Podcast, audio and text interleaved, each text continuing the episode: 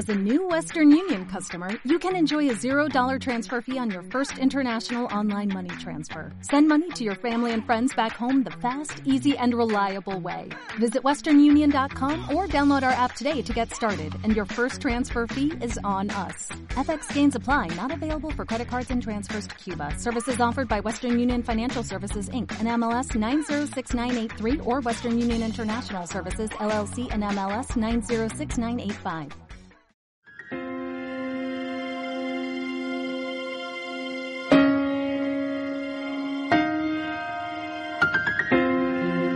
Reconocida como la primera enfermera en la historia en misión humanitaria. Considerada en 1950 por la OMS como la primera enfermera en misión internacional al participar de manera clave en la que podría considerarse como la primera campaña de vacunación universal de la historia de la humanidad. Hoy dedicamos nuestro programa de Pioneros de la Salud a una figura clave en la salud pública a nivel internacional, a nuestra propia Florence Nightingale hispánica, a nuestra queridísima y admirada Isabel Zendal.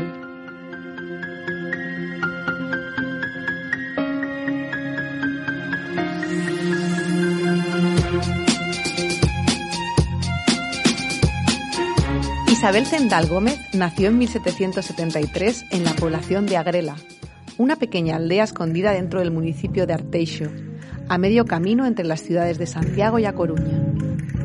Hija de agricultores pobres, sus padres, Jacobo Zendal y María Gómez, tuvieron un total de ocho hijos, de los cuales tres de ellos murieron al nacer. Será durante la epidemia de viruela que asoló España en aquella época cuando Isabel queda huérfana de madre a la edad de tan solo cinco años.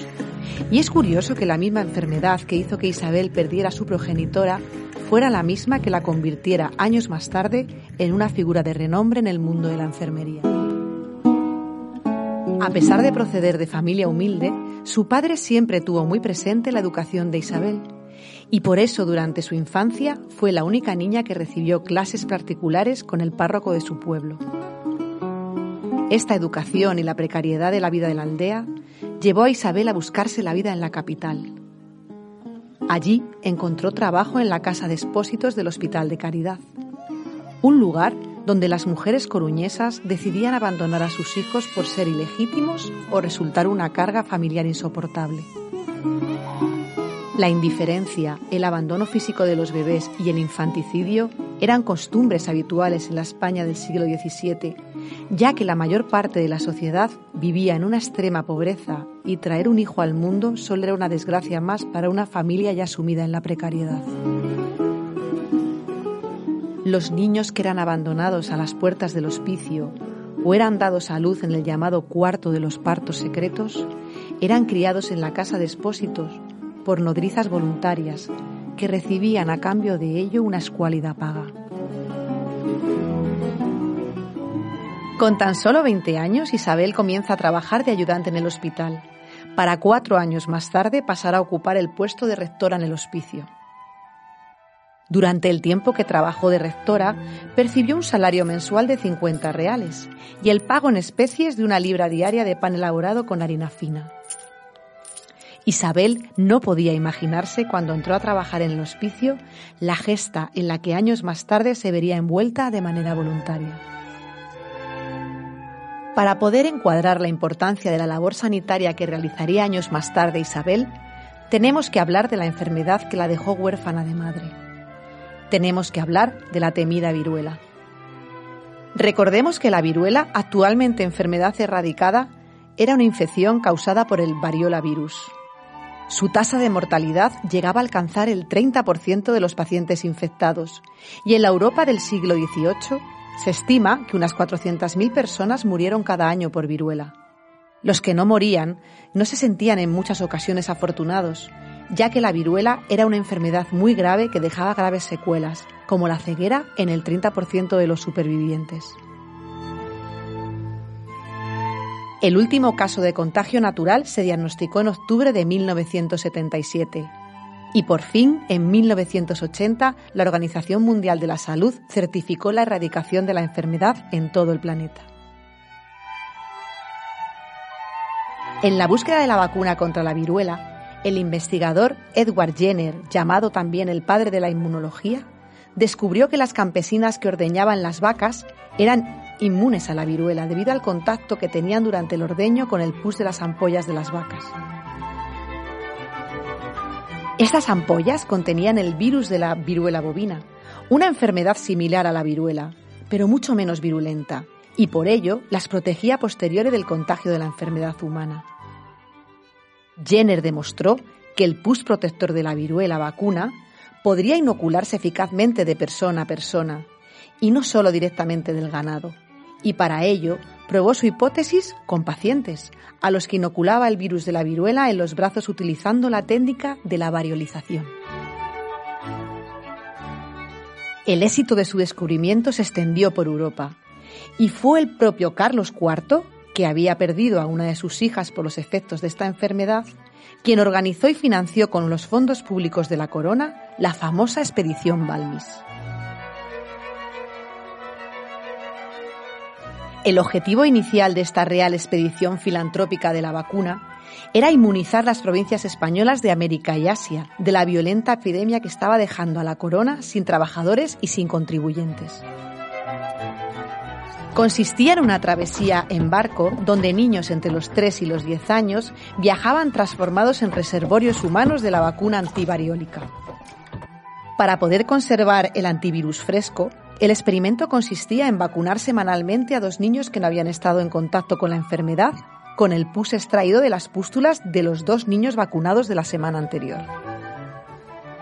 El problema residía fundamentalmente en los niños que se podían utilizar en esta empresa, y fue aquí donde el papel de Isabel se hizo fundamental.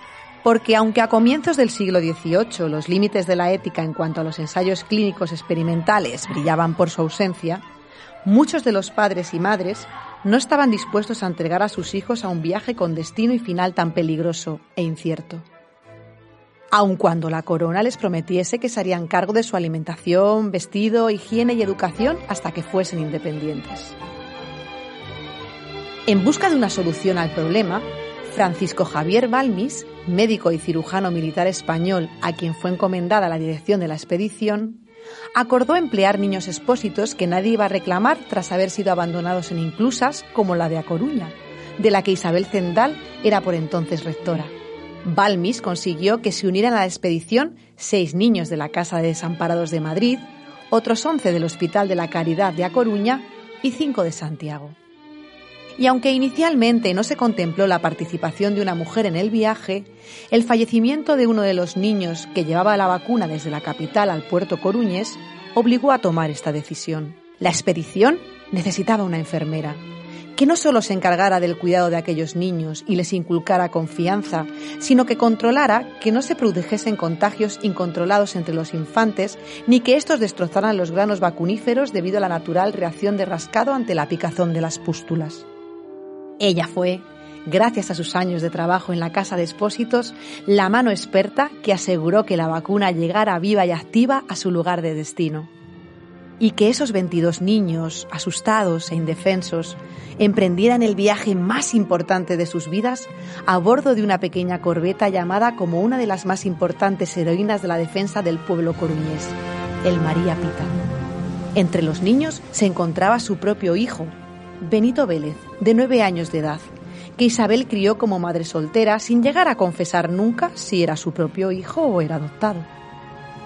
Cada niño de la expedición recibió antes del viaje un atillo que contenía ropa y zapatos, objetos de aseo personal y un juego completo de cubiertos. Isabel, en cambio, fue premiada con un sueldo similar a un varón de su categoría, 3.000 reales en concepto y a duda de costa, y el pago de un salario de 500 pesos anuales al llegar al destino fijado. El viaje fue largo y peligroso. La expedición zarpó el 30 de noviembre de 1803 desde el puerto de A Coruña y llegó a Santa Cruz de Tenerife, donde pasaron un mes vacunando. Dos meses más tarde, la corbeta salió de Canarias para llegar a Puerto Rico casi 30 días después atracarían en Puerto Rico a principios de febrero y de ahí navegarían hasta Puerto Cabello, en Venezuela, tocando tierra el 20 de marzo de 1804. En este momento, la expedición se separa e Isabel regresaría a la María Pita para alcanzar Cuba y de ahí México. La enfermera y los niños se instalaron en el Hospicio de Ciudad de México mientras los expedicionarios vacunaban a las gentes de dicho territorio. Esta primera fase concluyó el 30 de diciembre, pero Balmis, lejos de descansar y sentirse satisfecho, decidió emprender una nueva expedición de vacunación a través del Pacífico. El 7 de febrero de 1805, a bordo de un nuevo navío, el Magallanes, Zendal, su hijo y 26 niños mexicanos pusieron rumbo a Manila, donde se repetiría la exitosa operación humanitaria a pesar de las mayores complicaciones geográficas que representaba Filipinas. El último viaje lo realizó Isabel cuando tres meses después, el 14 de agosto de 1809, la expedición regresó a Acapulco. Ni Isabel, ni su hijo, ni ninguno de los otros niños que viajaban con ellos en las dos expediciones regresaron nunca a España. Algunos fueron adoptados y otros estudiaron en las escuelas del país, aunque poco se sabe de su vida a partir de este momento. Del único que se conoce su rastro fue uno de los niños de la primera expedición llamado Francisco Antonio. Sabemos que después de ser adoptado por una familia adinerada de la Ciudad de México, llegó a ser abogado y profesor de leyes en la Escuela de San Juan de Letrán. Isabel nunca regresó a su Coruña natal y se vio obligada a quedarse en América por las tensiones independentistas. El último documento que nos habla de su paradero está fechado en 1811. Se trata de una reclamación a las cajas reales de Puebla de Los Ángeles por no pagarle la pensión de tres reales mensuales a las que tenía derecho su hijo por ser uno de los niños que portó en su cuerpo la vacuna contra la viruela. Isabel fue sepultada en el olvido y murió en Puebla de Los Ángeles unos años después. Tuvieron que pasar dos siglos para que Isabel y su epopeya fueran rescatados del olvido. La llamada madre de los galleguitos, Isabel Zendal, como tantas otras mujeres olvidadas, merece su lugar en la historia y en nuestro reconocimiento. Ella contribuyó a que la lucha frente a determinadas enfermedades infecciosas a través de la inmunización fuera lo que es hoy en día, uno de los pilares de nuestra salud pública. Gracias Isabel, muchísimas gracias.